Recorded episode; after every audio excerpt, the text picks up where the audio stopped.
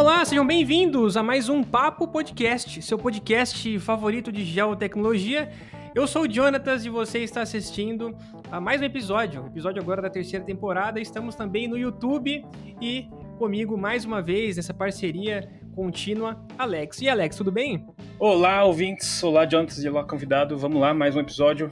Esse vai sair na sexta. Exatamente, exatamente. Para vocês que estão ouvindo aí, né, é, é um episódio atemporal, mas estamos lançando esse episódio amanhã, ou sexta-feira, ou hoje, ou ontem, enfim, não sei. Mas muitos devem se perguntar, né? Pô, o Jonatas só traz gente da imagem, o podcast tá virando clubista, panelinha, porque já é o quarto, quinto, né, da, da, da imagem, e na verdade sim, né? Tá virando, né? Porque assim, agora eu tenho contato direto com feras do setor da, das geotecnologias e eu não sei, né, até quando eu vou poder convidar eles diretamente, né, pelo Teams da empresa, porque agora eu tenho esse contato direto e eu vou convidá-los, né? E eu digo mais, Alex, você conhece, você conhece algum apresentador ruivo? Faça essa pergunta. Hum, pior que não. Eu conheço três. Eu conheço três. três. Eric Krominski, é apresentador do Shark Tank Brasil, acho que você já deve ter ouvido falar. Tem o Conan O'Brien, que ele eh, já apresentou é. o The Night Show. E uhum. eu conheço também Felipe Seabra. Ele é apresentador dos maiores eventos da ESRI no Brasil. Felipe, seja muito bem-vindo ao nosso podcast. Muito obrigado pela sua presença. Tudo bem com você? Tudo certo, Jones. Que honra, hein? Que, que introdução maravilhosa. Fico até intimidado, assim, com essa introdução. Eu pensei que você fosse falar três personagens ruivos, ainda bem que você falou três apresentadores. Porque tem, tem umas coisas interessantes. Aí tem o Visconde de Sabugosa. Tem... É, aí, aí, aí, aí, vai longe, Deixa né, a imaginação tem, levar, né? Tem, tem muita coisa. Vamos falar de Giz, que eu acho que, que é melhor. Depois o, o sítio do Pica-Pau Amarelo a gente deixa para um outro momento, né? Exatamente, exatamente. É, antes da gente começar esse papo, a gente tem que falar do nosso patrocinador, a Kiron Digital. Kiron Digital desenvolve algoritmos para mitigar ameaças florestais, como incêndios, pragas e outras doenças, né? Então, é, além disso, né, tem é, soluções para aumento da produtividade florestal, como o monitoramento de colheitas, por exemplo.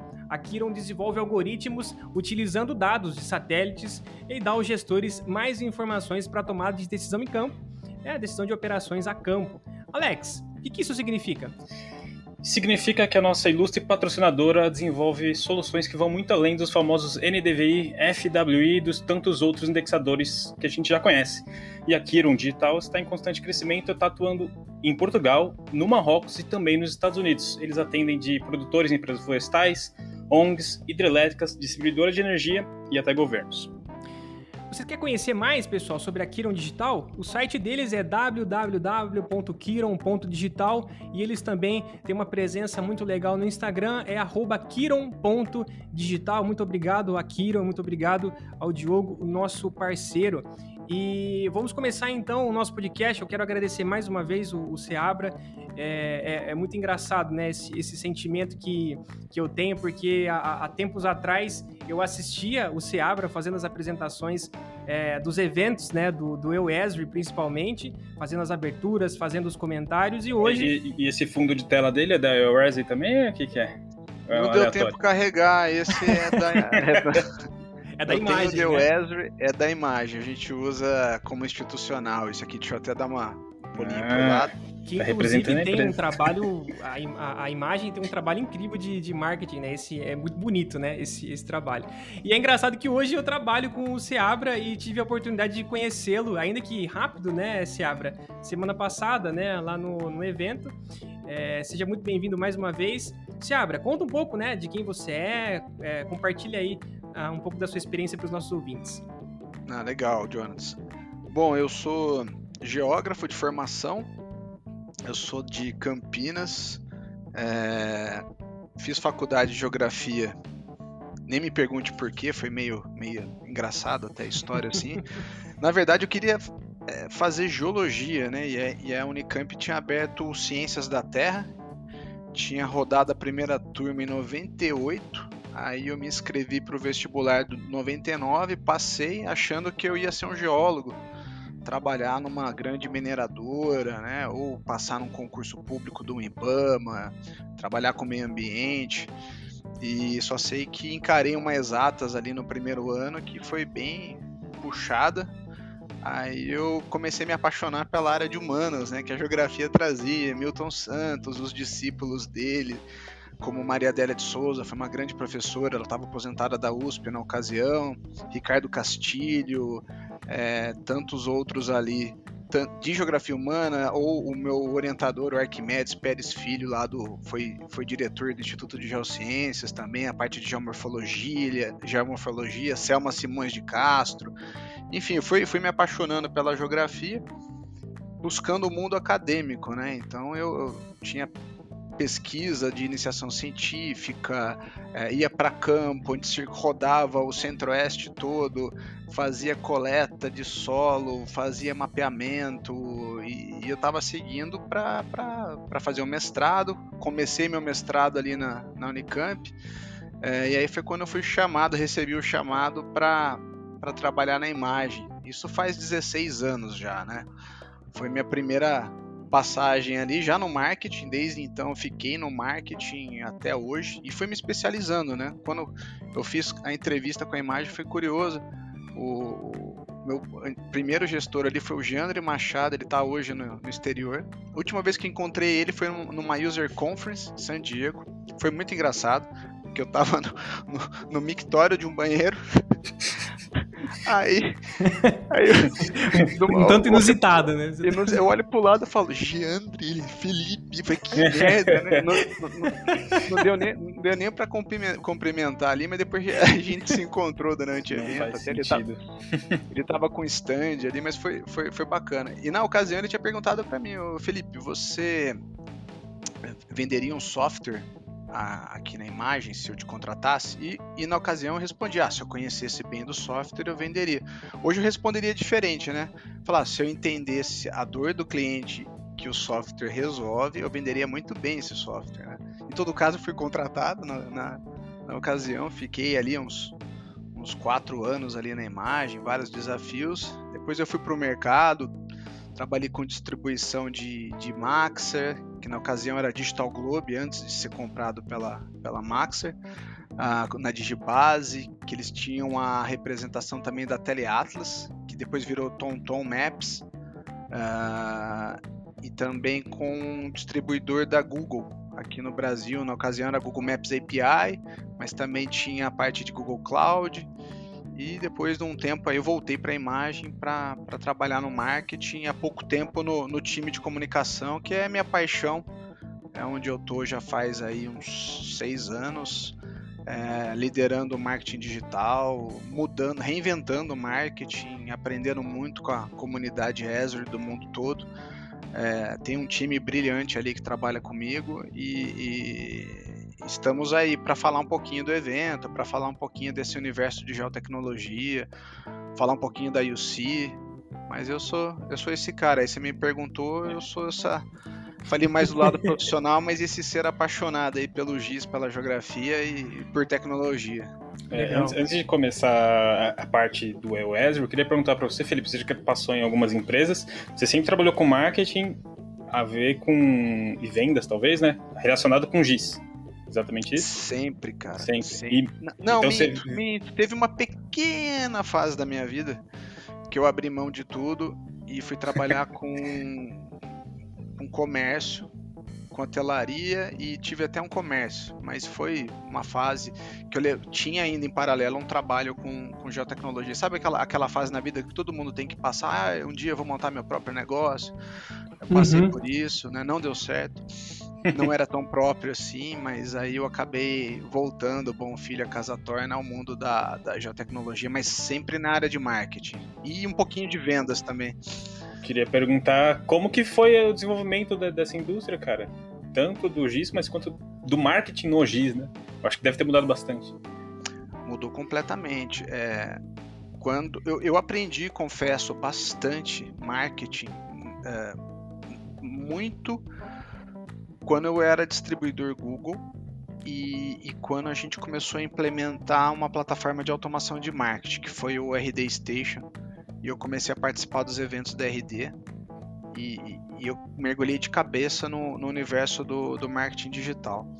No passado, marketing era evento, era hum. folder, era banner, E, e, não tinha indicador, não tinha KPI, não tinha nada. Aí quando, quando eu voltei para a imagem, em 2015, isso, eu questionei pro, pro diretor da área ali, grande amigo meu, qual que é o KPI de marketing? Não tinha, era, ah, a gente roda o cronograma, a gente entrega os eventos.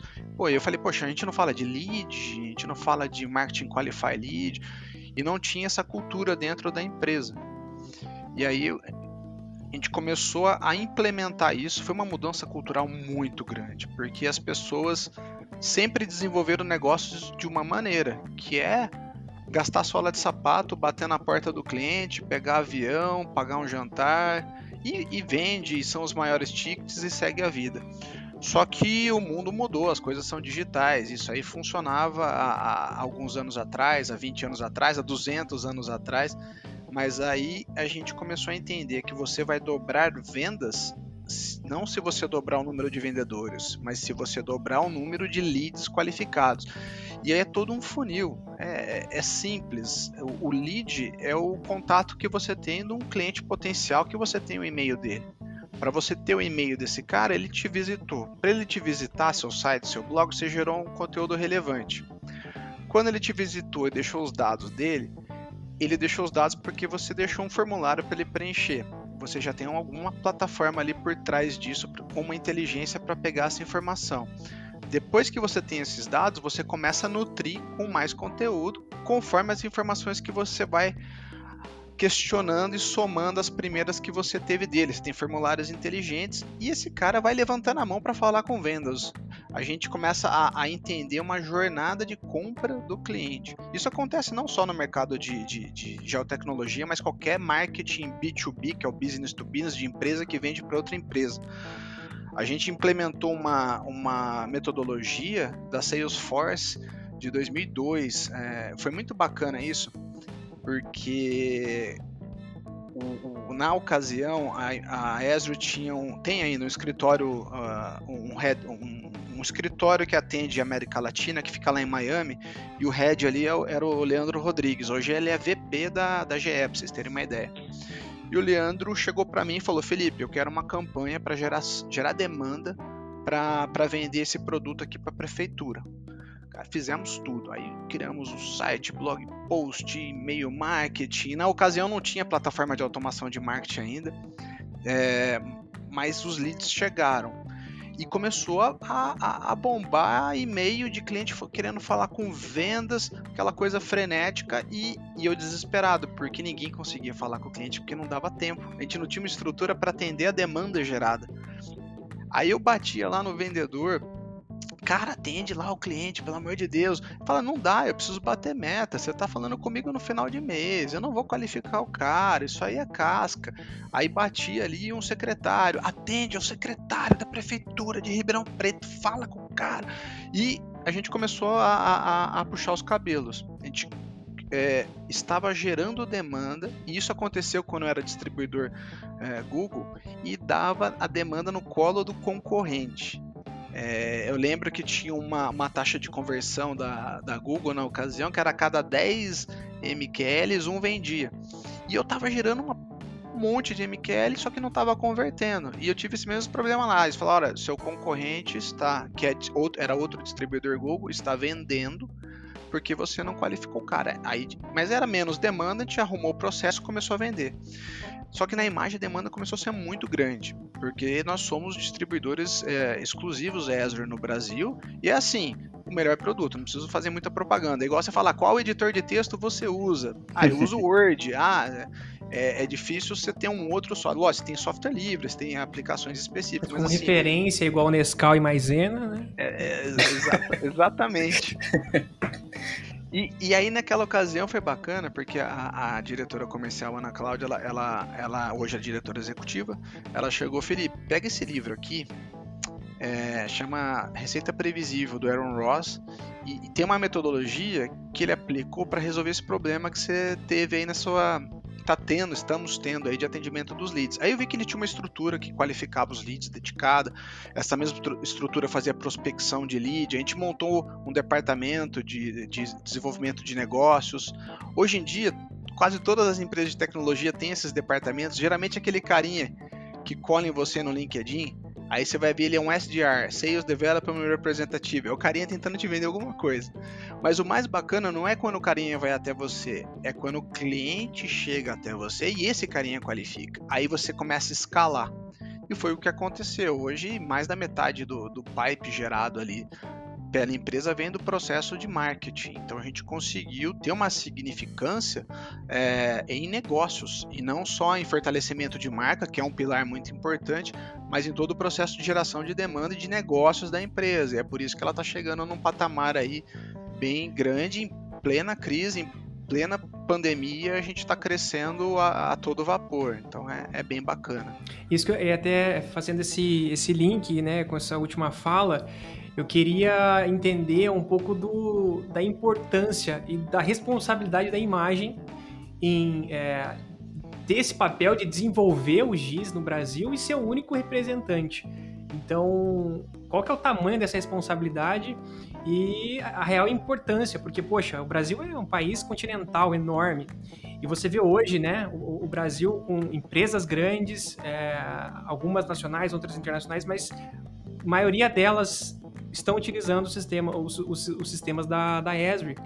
Então, poxa, é um trabalho é, que a imagem tem feito que, pô, tem, tem dado resultado. Então, conta pra gente um pouco disso, né, dessa, dessa relevância da, da, da imagem no mercado. É. É aquela frase, né? Grandes poderes vêm com grandes responsabilidades, né? Famosa, de, famigerada. De, de quadrinhos aí sabem muito bem Exatamente. disso. Exatamente. É, e, e, é, e é bem a...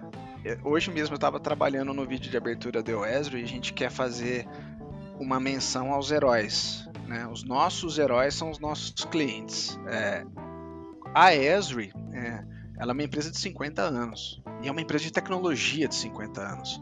E ela passou por todos os turbilhões é, de crises econômicas e mudanças de tecnologia. E ela continua na vanguarda de um business que ela praticamente criou. Ela criou praticamente o GIS. É, e a Esri, aí eu já vou fazer o link com a imagem, essa responsabilidade que, que nos é passada.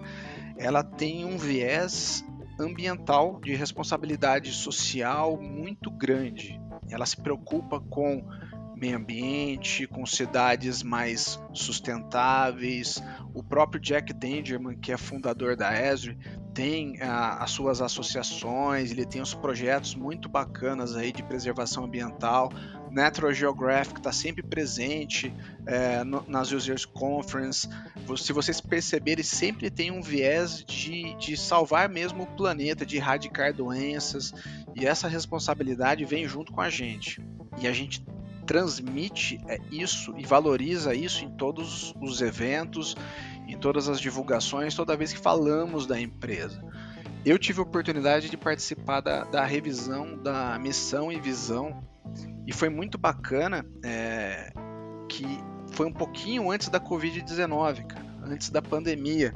E a gente colocou que é, a gente quer, logicamente, deixar as empresas mais rentáveis, a gente pensa em negócios, né? Tem que, tem que fazer os caras vender mais, ganhar tempo, otimizar processo, conectar departamento, todos os benefícios que um software, uma tecnologia, uma plataforma faz dentro das empresas, mas também apoia as cidades serem mais inteligentes, o meio ambiente ser mais preservado, as doenças serem erradicadas e as pessoas mais felizes.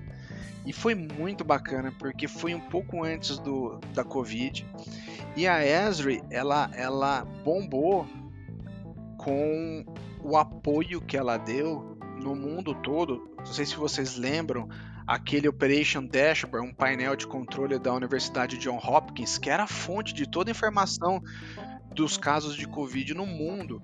E toda aquela plataforma, aquela estrutura era em Azure, é em Azure, até hoje ele é atualizado.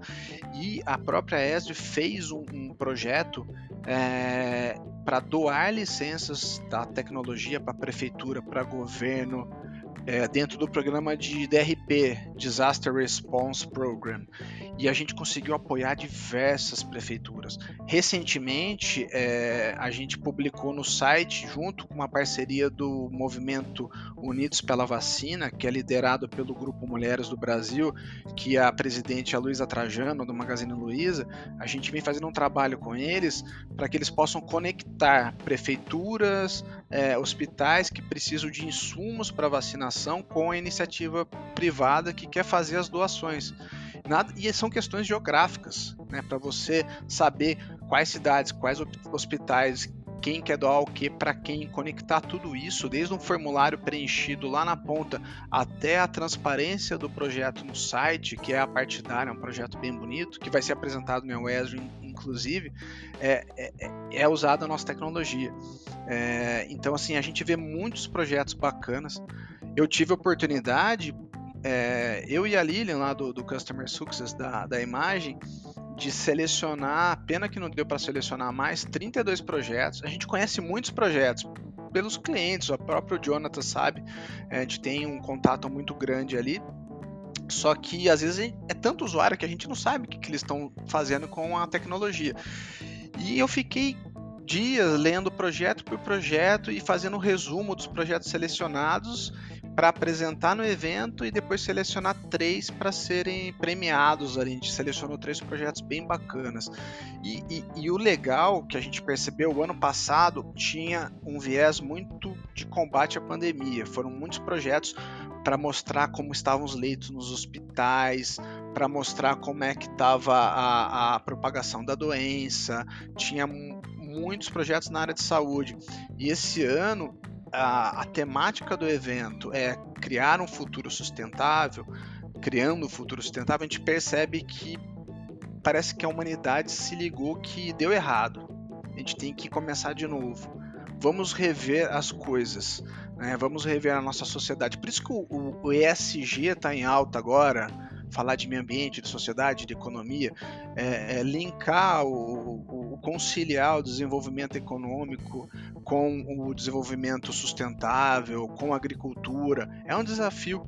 E para isso, e a gente está enxergando mudança climática, a gente está vendo essas tempestades em Nova York, a gente está vendo essa, esse, esse, calor excessivo que teve nos Estados Unidos, neve caindo no Brasil, nível do mar subindo, floresta pegando fogo. Eu tava vendo agora a Chapada da Diamantina também, o, o pau tá comendo lá. É, é, é, e o que vai trazer é, um conhecimento é, uma, de uma maneira prática para a gente tomar ação vai ser a geografia. E a geografia com a tecnologia, que é a geotecnologia, através dos sistemas de informação geográfica que vão fazer com que a humanidade saiba agir saiba planejar uma cidade, saiba é, definir políticas públicas, saiba preservar o meio ambiente, saiba transparecer a, a, as ações de um governo é, num site público para a população. Então, é, esse poder da nossa comunidade é muito grande e, e, e você ter um evento, um encontro dessa comunidade, por mais virtual que seja, é muito bonito, porque a gente se inspira um no outro. Então a gente vê casos de sucesso incríveis e o poder da plataforma por si só. Desde um caso bacana de uma empresa que identifica com inteligência artificial como é que está a instalação de uh, usina fotovoltaica no Brasil, né? até uma, uma, uma sessão de produto para saber que tem uma funcionalidade nova que conecta uma linha de programação diferente. Então, assim, é algo muito completo na área técnica, mas também na área prática de resolver os problemas da humanidade e os problemas das empresas, né? Que a gente não pode deixar de citar que, é, que são enormes também. É, essa responsabilidade grande, né, que a empresa tem. E legal você ter comentado, porque assim, desde que a gente começou a gravar esse podcast, acho que foi 43 episódios agora, a gente sempre fala de vez em sempre que SIG, dados, dados geográficos, é, é para gestão, né? É para gestão, pode ser de crise, mas pode ser gestão do território, gestão do meio ambiente. Então é muito importante uma empresa do calibre da imagem, você falando meio que por ela, tá falando isso porque é uma coisa que a gente não pode esquecer. Nós que lidamos com geotecnologia, estamos com um pezinho muito grande na, na parte de gestão do território e tudo mais. E, e agora, acho que para entrar na parte da EOESRI, que eu não sei muito bem o que, que é, eu não sou da imagem, não convivo com vocês, converso com o Jones, a gente não entra nesses papos muito profissionais, mas para você explicar para a gente, Felipe, é, e para os nossos ouvintes, e para mim também, porque eu não conheço, o que é a EOESRI, o que, que vocês fazem, é, divulga onde que vocês estão postando coisas e tudo mais. Legal. O Eu Esri é o encontro de usuários, Esri Brasil. É, como distribuidores da Esri no Brasil, nós organizamos a versão brasileira nacional desse evento. A Esri possui distribuidores no mundo todo. Só fazendo um pequeno overview da Esri, ela é uma empresa que eu comentei de 50 anos, americana. A, a sede dela é em Redlands, na, na Califórnia. Ela tem mais de 5 mil funcionários. Eh, se, se, você somar todos os distribuidores no mundo, dá mais de 10 mil é, colaboradores. Ela é a sexta maior empresa privada de software do mundo. E, e, ela tem o próprio encontro de usuários, que é incrível, que eu tive a oportunidade de participar algumas edições, que pré-Covid acontecia presencialmente todos os anos em San Diego, na Califórnia, no mês de julho. Era uma semana de evento muito bacana.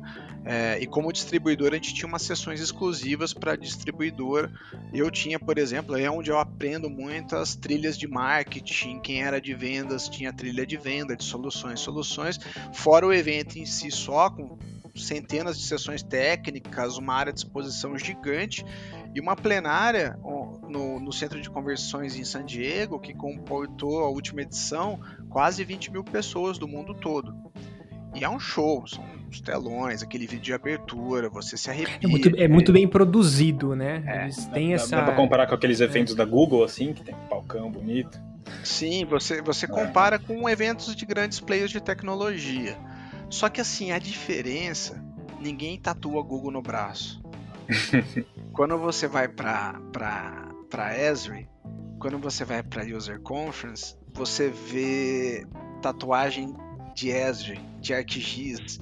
Você vê um tem um cara que é um personagem lá, um tiozão com uma barba gigantesca amarelada assim, ele tem um crachá de teve 41 edições da User Conference. Acho que de todas as UCs, assim, ele vai enfileirando, assim. Você ganha Caraca. os caras. Caraca! É, é, é uma coisa de outro. Um ícone da, da, do meu é, eu, eu comparo mais a um evento da Harley Davidson. Sabe? é... Porque são apaixonados, né? Pelo... Exatamente, porque é a vida do cara. Né? É, a, a, o Google é, um, é, ele, ele é uma puta empresa, lógico, mas ela produz produto para bilhões de pessoas num B2C, cara. A gente tá usando a plataforma deles agora para gravar, mas assim, a, a Ezra é, é um nicho, né? E ela pretende ficar nesse nicho. É, e, e, ali quem atua com essa tecnologia é apaixonado. E se você vai no evento desse, você, você quer ir todo ano, você fica mais apaixonado ainda. E a gente traz essa experiência é, para o Brasil com casos de sucesso de clientes brasileiros. Na UC, por exemplo, eu já vi casos de sucesso é, desde a Disney, apresentando o City Engine, que é um, um, software da plataforma que faz cenário em 3D do filme Zootopia, Zootopia muito legal, até a, a prefeitura de Dubai mostrando o projeto de cidade inteligente que eles têm como. Aí apareceu o roadmap da cidade de Dubai, carro voador no ano tal, com, é, morar na Lua no ano tal, morar em Marte no ano tal, e, e, e, é, bem antes, no meio do caminho, ser a cidade mais feliz. Cara, é, é uma coisa de louco o que, o que eles fazem. Até apresentação com o IBM Watson, fazendo um reconhecimento de rede de utilities com com machine learning conectado na plataforma ArcGIS, rodando ali um processamento super rápido que demorava dois anos para o carinha no escritório fazer usando as imagens de drone interpretando na unha. Então você vê cases muito legais e aí a gente traz o uso do GIS aplicado por clientes aqui no Brasil É, esse ano a gente tem casos de sucesso da Petrobras. Eles fizeram um, estudo de impacto ambiental todo digitalizado na região de Búzios. É um projeto bem legal. Tem a Vale, que eles têm um, um projeto de monitoramento de pessoas e ativos em áreas remotas do Brasil para segurança. É, tem caso de sucesso na indústria canavieira, com a CTC, tem caso de sucesso da, da, do Instituto de Cartografia Aeronáutica, que é bem legal. É, se entrar na página do evento, é euesre.com.br. Né? Eu escreve no comentário. Coloca ali no comentário, mas tem colega meu da faculdade, Vanderlei Braga, mostrando o hub que a Unicamp fez ali, do, do Smart Campus deles. Uh, tem entrevista com a Agência Nacional das Águas, é, falando um pouquinho uh, da sustentabilidade, está muito em alta essa questão desses recursos hídricos. Uh, tem uma abertura que vai ser muito legal, que é com o secretário de Infraestrutura e Meio Ambiente do Estado de São Paulo, Marcos Penido. E o bacana que o giz ele deixou de ser técnico. Na minha época de faculdade, quando eu estava no laboratório ali, eu tinha que ficar aprendendo a clicar em botão. Eu não gostava de fazer isso. Eu lembro que meus colegas ficavam executando e depois, na hora que saiu o relatório, eu gostava de escrever. Acho que é por isso que eu estou no marketing, né? Eu sou meio redator das coisas ainda também na, na imagem. E, e, aí eu fazia análise em cima da, da, da, daquele conteúdo. E o GIS hoje ele descomplicou. Lógico, existe a área técnica, existe todo o, o, o, o back-end ali por trás. A gente tem um time de Advanced Analytics, Geo Artificial Intelligence, a galera vai palestrar também no evento. Mas assim, um gestor público, o que, que ele precisa? Ele precisa de um dashboard, ele precisa de um mapa, ele precisa tomar decisão rápida. E o bacana é que o Marcos Penido ele tem uma propriedade para falar de vários projetos no governo do estado de São Paulo, que é referência em tecnologia e uso do, do, da, do ArcGIS, muito bacana. Desde a despoluição do Rio Pinheiros até a fiscalização de, de ambiental com equipes de campo usando drone e, e aplicativos mobile. Então é muito bacana isso. Vai ter a apresentação da Silvia Lamana, que é voluntária do Grupo Mulheres do Brasil, é, que é aquele que eu comentei aqui do Unidos pela Vacina fora todas as sessões de, de produtos, né? Que a gente tem muito uh, heavy user, que a gente chama de, de, de, que quer saber o que tem de novo. O que, que tem de novidade para produto com drone? O que, que tem de novidade para tratamento de imagem de satélite? O que, que tem de imagem nas apps de campo? O que, que tem de novidade para trabalhar com Big Data? Uh, então a gente traz essas sessões de produto que são bem interessantes. Né? O legal, tem todo um bastidor gigantesco para o evento. A gente chama as pessoas e vem um trabalho que começa no, no ano passado. A gente faz uma, uma até treinamento de oratória, faz uma capacitação, a gente prepara o conteúdo com storytelling muito legal. Então é um evento que, que a empresa toda se dedica para oferecer o melhor. E o bacana é que é gratuito. É, ele ele está sendo aí divulgado. A gente começou uma divulgação antecipada esse ano. Foi, é, é difícil conseguir começar a divulgação cedo. É sempre uma luta ali na, na empresa que eu é, quero fazer um evento em outubro. Mas eu nunca consigo, eu sempre perco. mas eu tento, eu nunca desisto. Porque a gente precisa ver o que, que aconteceu na User Conference, que é em julho, para preparar o EOESRI. Né? Então a gente precisa se preparar. Para os eventos demo... se conversarem, né?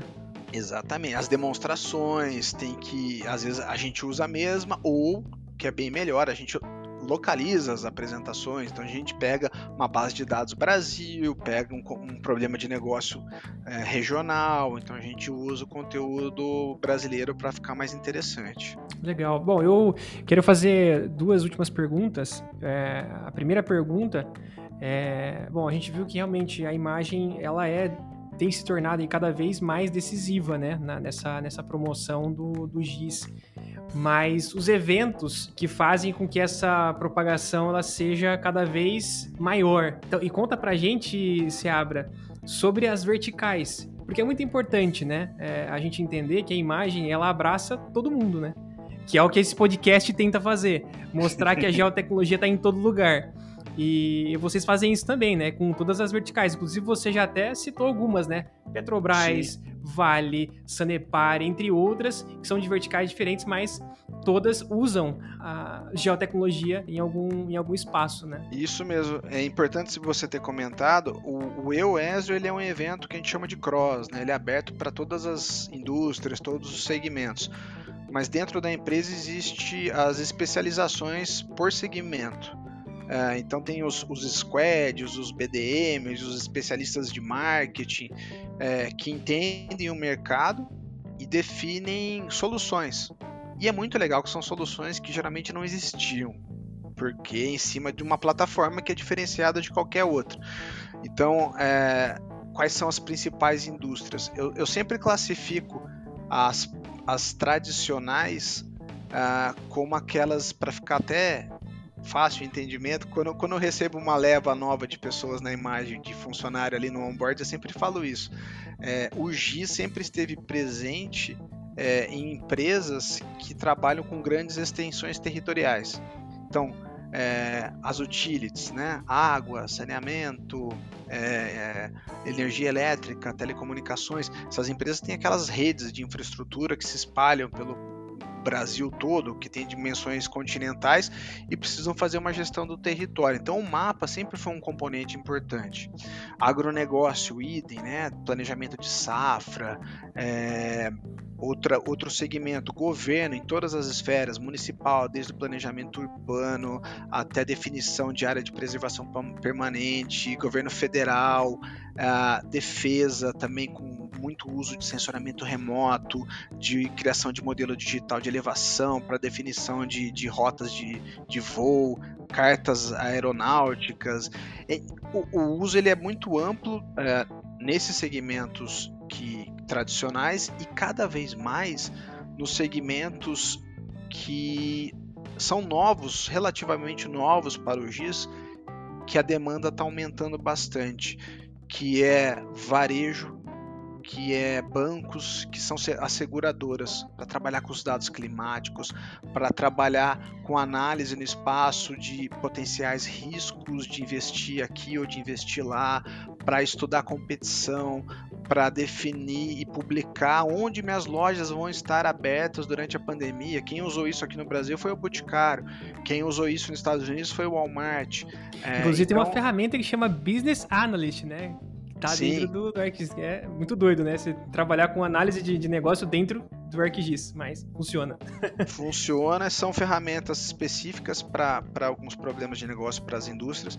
E, e, o time da imagem ali, de especialistas, eles, eles definem soluções é, customizadas e a gente promove os eventos também para essas indústrias. No, ao longo do ano, teve um roadmap aí de vários eventos suamos a camisa aí, foi o Agri Summit, foi, vai ter o Gov Summit depois deu Esri, teve o Utility Summit, que foram dois dias de evento, teve o Business Summit, que é, foi para varejo, bancos e seguradoras, ah, teve o Natural Resource Summit, que foi para mineração, meio ambiente e óleo e gás, então acho que não esqueci de nenhum mas esses eventos que a gente consegue promover o GIS é, de uma maneira bem ampla, além de todo o trabalho que a gente faz de comunicação com assessoria de imprensa, os próprios clientes falando do uso dessa tecnologia, né?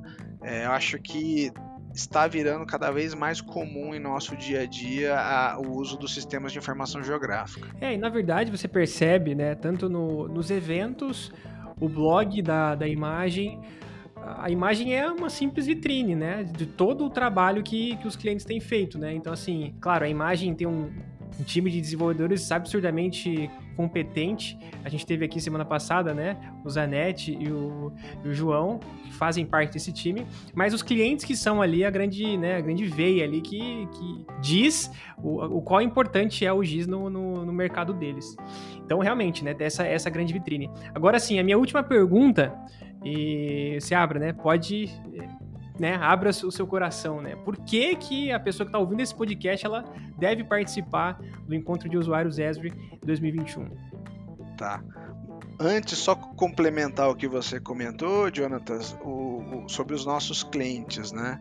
Acho que a, a, razão da gente fazer o que a gente faz é é pelos nossos clientes, é, eles que fazem a, o mundo mudar, mudar para melhor, as coisas acontecerem, e a gente cada vez mais dá espaço para eles é, publicarem no nosso blog, o Portal Gel. Então, são os nossos guest posts. Se você tem um conteúdo bacana, construído em Esri, ou quer falar de geotecnologia de uma maneira mais ampla, é, faço um convite a todos aí, entre em contato com o time de comunicação, pode falar comigo é, para publicar ali no, no portal, no, portal Gel. Acho que é, é, é, uma iniciativa bem legal. Bom, e trabalhar para o. Trabalhar. participar do. É, eu tô com uma vaga aberta no marketing, acho que por isso que eu tô falando Ima, é, imagina o tanto que é. trabalha, né? É, é, e é o tanto de trabalho que dá. Mas assim, eu acho que pelo fato da, da comunidade e do perfil de quem assiste o podcast ter interesse é, neste segmento aí de geotecnologia, eu acho que a maioria já conhece de alguma maneira o, o nosso evento. Principalmente as edições anteriores, né? Essa é a 11 primeira edição, que era presencial. Teve uma, uma, edição uma vez que foi na Marina da Glória, foi umas, vários dias de evento, foi até o Latin America User Conference. É, eu acho que ali você vai conseguir a, ficar por dentro do que tem de novo em conceitos é muito legal. Você saber o, conceitos novos que estão sendo apresentados diretamente pelos especialistas da Esri. Então a gente traz equipe técnica, equipe de executivos da, da ESRI para falar de tendências e padrões do GIS no mundo. Isso é muito legal. Então, primeiro ponto, você vai ficar por dentro de conceitos, tendências do GIS no mundo, das geotecnologias no mundo.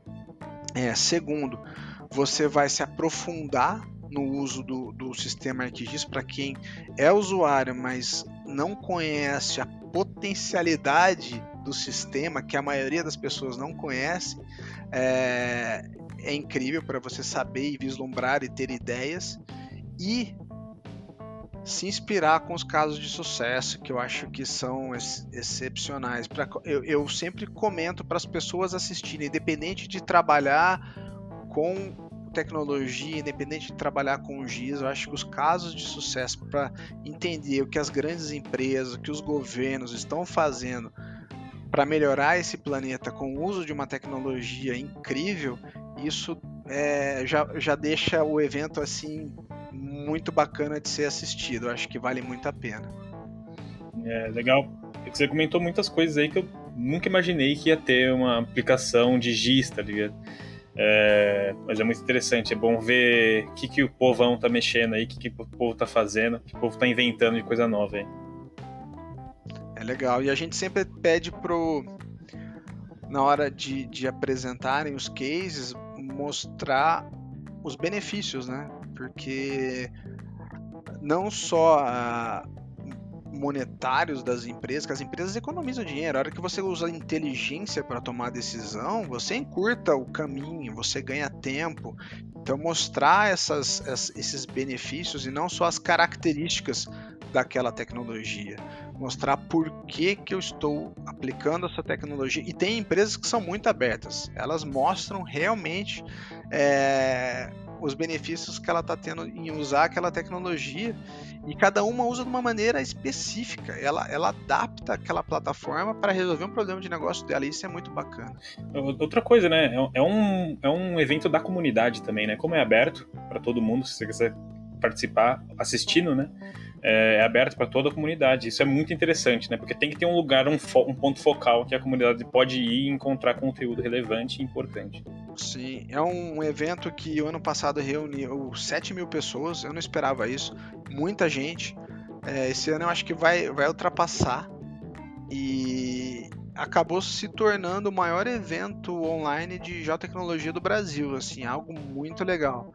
É, eu estava até trocando os e-mails agora com, com o pessoal da Esri é, dos Estados Unidos de compilar todos os eventos que a gente fez ao longo do ano, que para essas indústrias a gente teve esses eventos que eu mencionei, é, fazer um e-book e, e, e, compartilhar com todos os distribuidores, porque nesse e-book é, e dentro desses eventos teve sessões das quais eu e o Antônio Vilela, que é da Esri, nós entrevistamos os especialistas das indústrias da ESRO. Então a gente trouxe o head, o diretor da indústria de energia elétrica da ESRO para ser entrevistado. E foi fantástico. A visão que esses caras trazem, eles estão atuando globalmente, eles trabalham diretamente nos Estados Unidos e é muito disruptivo, é muito interessante o discurso de negócios deles, a, o nível de, de, o patamar que a tecnologia está apoiando praticamente todo o segmento, toda a área de atuação das empresas e dos governos. Então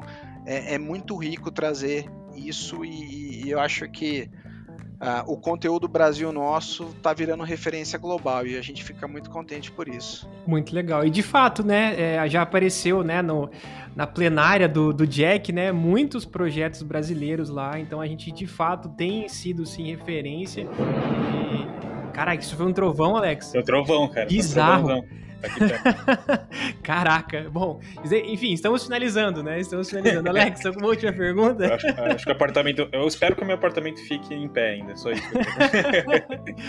tá certo. Poxa, eu ah, adorei aqui esse, esse papo. O Felipe deu pra gente uma visão muito legal, né? Da, do trabalho da imagem, desse quase com um patrimônio, né? Porque o GIS ele realmente, né, é uma ferramenta extremamente útil nos dias de hoje. É, a gente não se vê mais, né, sem um sistema de localização, localização inteligente, inteligência geográfica, né, entre outros adjetivos.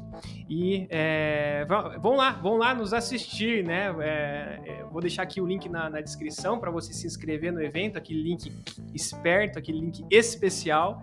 Vai lá assistir o Seabra, eu vou estar tá lá também, né? É, e é isso. Tudo certo? Vocês gostaram do, do, papo? Legal? Ah, tudo certo. Quero agradecer a você, Felipe. Obrigado aí por, por, ajudar a gente no nosso projeto de podcast aqui. Eu que agradeço, Alex, Jonatas. Acho maravilhosa a iniciativa. Conte comigo, conte com a imagem. Espero vocês aí no dia 29 e vamos bater mais papo aqui. Tem bastante história para contar. Perfeito. Esse é o episódio número 1. Um do Felipe se abre aqui, vamos ter mais. Pessoal, muito obrigado você que continua até aqui, né, nos ouviu, vai lá, se inscreva no evento. Muito obrigado você que, né, que nos acompanhou ou no YouTube ou no Spotify. Semana que vem tem mais um papo sobre geotecnologia. Um abraço, valeu.